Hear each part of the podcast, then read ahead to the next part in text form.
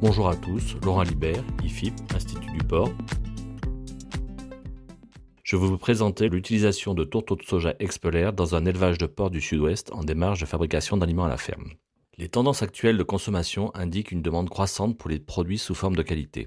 Ces évolutions se traduisent notamment par le développement de l'utilisation de matières premières non OGM et françaises dans les filières animales.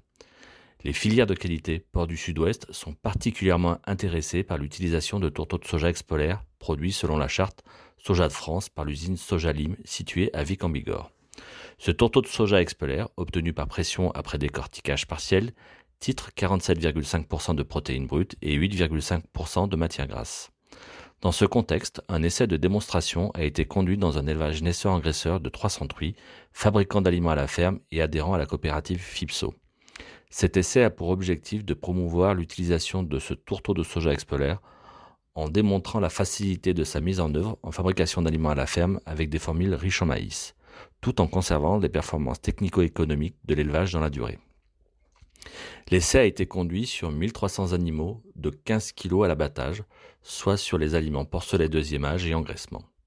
Les aliments deuxième âge, nourrin, croissance et fénition, contenaient respectivement 20,8, 16, 10,4 et 6% de tourteaux de soja expolaires. Ils ont été fabriqués sur l'exploitation. Les aliments d'engraissement contenaient également plus de 45% de maïs humide. Le tourteau de soja expolaire testé étant sous sa forme de chips, il a été broyé grossièrement afin de faciliter son utilisation en élevage. L'élevage support n'ayant pas la possibilité de tester deux aliments contemporains, les performances obtenues ont été comparées à celles de la gestion technico-économique de l'élevage sur les périodes 2018-2019 et 2017-2018.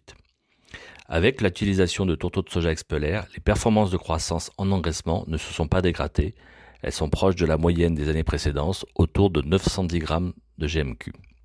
Par rapport aux périodes différentes et précédentes, l'indice de consommation était également semblable. La mortalité et le poids vif à l'abattage n'étaient pas différents. Le taux de muscle des pièces, TMP, moyen des lots ayant reçu le tourteau de soja expolaire était de 60,3, très proche des résultats des années précédentes.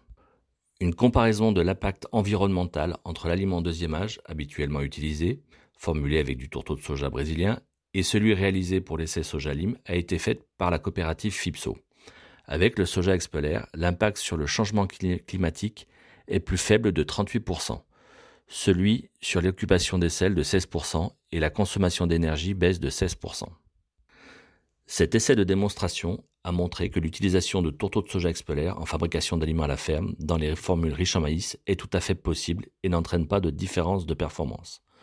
De plus, l'utilisation de ce tourteau dans des conditions permet de réduire l'impact environnemental des aliments et donc des porcs produits. Ceci constitue un facteur favorable pour son adoption dans les filières de qualité, capable de valoriser ses avantages auprès des consommateurs. Merci pour votre écoute et à bientôt dans un prochain podcast.